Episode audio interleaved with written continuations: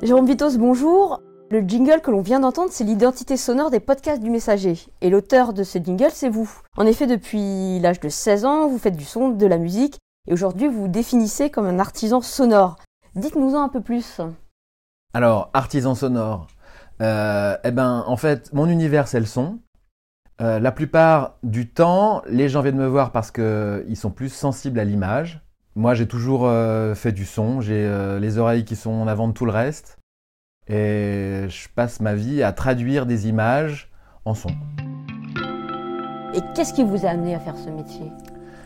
Alors, euh, le son est venu après la musique que j'ai fait en tant qu'ado dans des groupes de musique de taux dans les mains. Et puis, on répétait chez mes parents.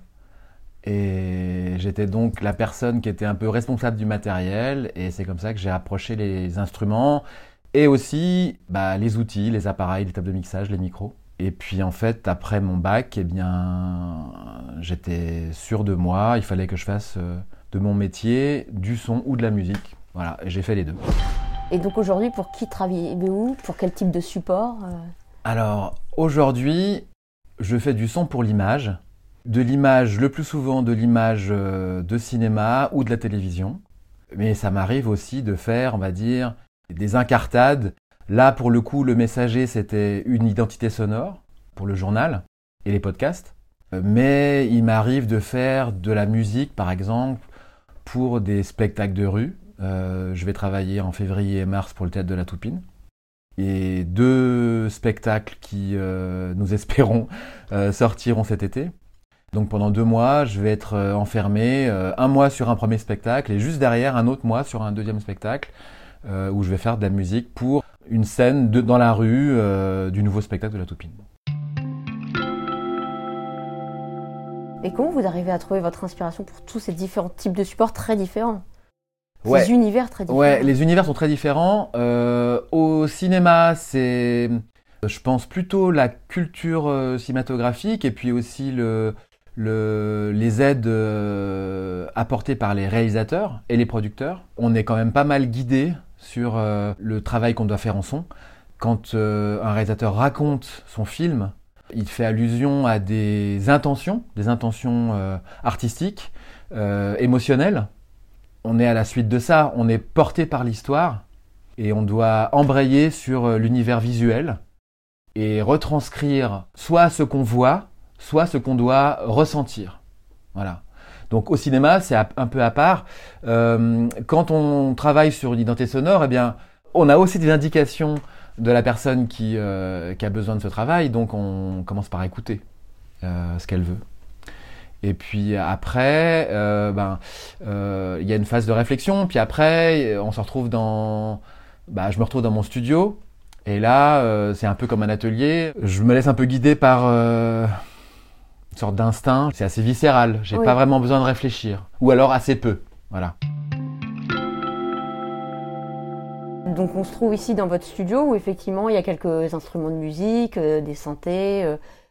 Pour revenir à l'expression artisan, euh, comment vous vous, vous n'êtes pas musicien, donc comment vous utilisez tout ça pour alors, je dirais pas que je suis pas musicien. Je suis musicien, mais je suis un mauvais musicien. Je joue très mal de tout.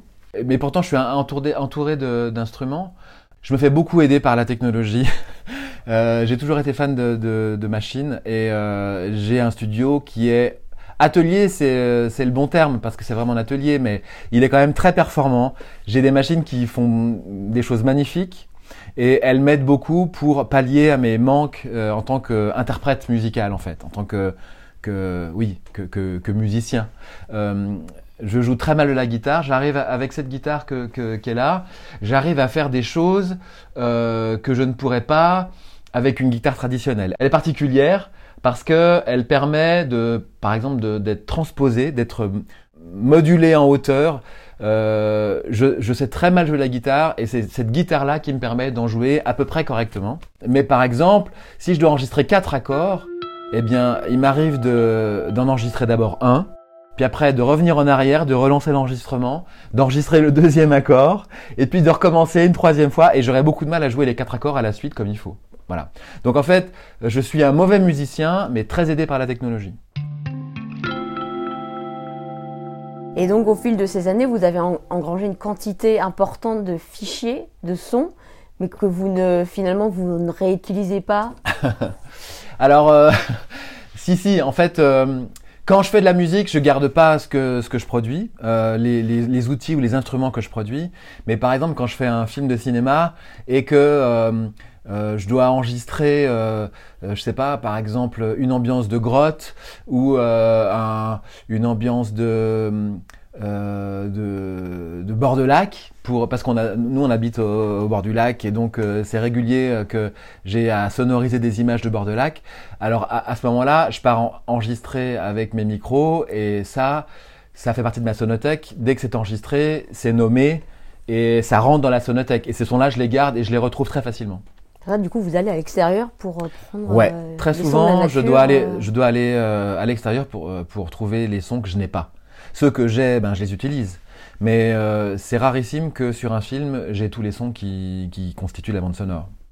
Donc euh, il y a toujours un travail de recherche et de sortir un peu de son, son quotidien et de son euh, et des sons qu'on utilise un peu régulièrement.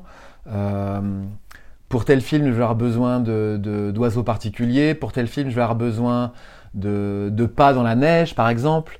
et en fait, on se rend pas toujours compte du, euh, de la multiplicité des, des sons euh, dont on a besoin pour un film. Et euh, on n'a jamais tous les sons. Il faut sans arrêt aller les chercher. Donc la quête est infinie en fait. Ouais. Mais c'est ça qui est bien, c'est que ça s'arrête jamais. Il y a toujours besoin de réfléchir et de trouver des combines ou de trouver des lieux. Euh, il y a pas très longtemps, je suis allé dans un chalet en montagne et j'ai installé des micros dans tout le chalet et il fallait que le chalet craque parce que la scène se passait dans un, dans un chalet en montagne avec beaucoup de vent à l'extérieur. Et pour que le chalet craque, j'ai installé des micros partout et c'était un, chalet qui était en, lambris. Et donc j'ai passé des heures à appuyer sur des, des, des lames de lambris dans ce chalet pour entendre le chalet craquer. Et ces craquements du chalet, ont très bien marché pour le film. On entend tout d'un coup le chalet qui, euh, voilà, qui comme s'il ployait sous le, sous le, sous le vent. Alors on a ajouté aussi un bruit de vent qu'on a fait comme s'il était à l'extérieur. Et au final, on entend ce chalet craquer et ce son-là est très précieux parce que j'ai passé peut-être, je sais pas, 4 heures le temps de, monter à Aberpoche, de, d'ouvrir ce chalet et puis de, de redescendre. Et euh, au final, euh, c'est peut-être 15 secondes dans le film. Donc ce, ce son de chalet qui craque, euh, bah, il est dans ma sonothèque et probablement que je le ressortirai un jour pour un autre film.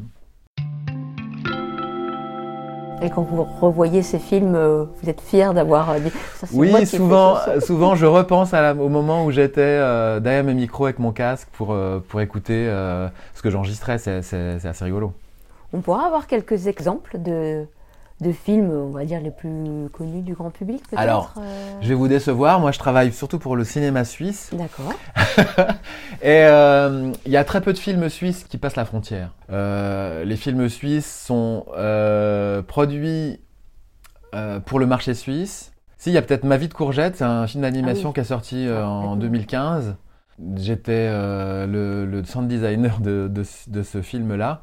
Euh, mais euh, après, peut-être les choses que vous pouvez voir, c'est des choses euh, qu'on peut voir à la télé. Cellule de crise, c'est une série qui, qui, a été diffusée euh, sur une chaîne française. Je sais plus laquelle c'est. Je crois que c'est France 2 avec André Dusselier. Et ça, c'est une coproduction franco-suisse. Et là, moi, j'ai travaillé sur le son. Et cette série, elle est passée sur une chaîne française, mais elle est aussi passée sur la RTS. Mais après, vous dire des, des, films connus sur lesquels j'ai travaillé, malheureusement, voilà, c'est souvent des films qui n'ont pas fait euh, beaucoup de bruit en France. Merci à vous.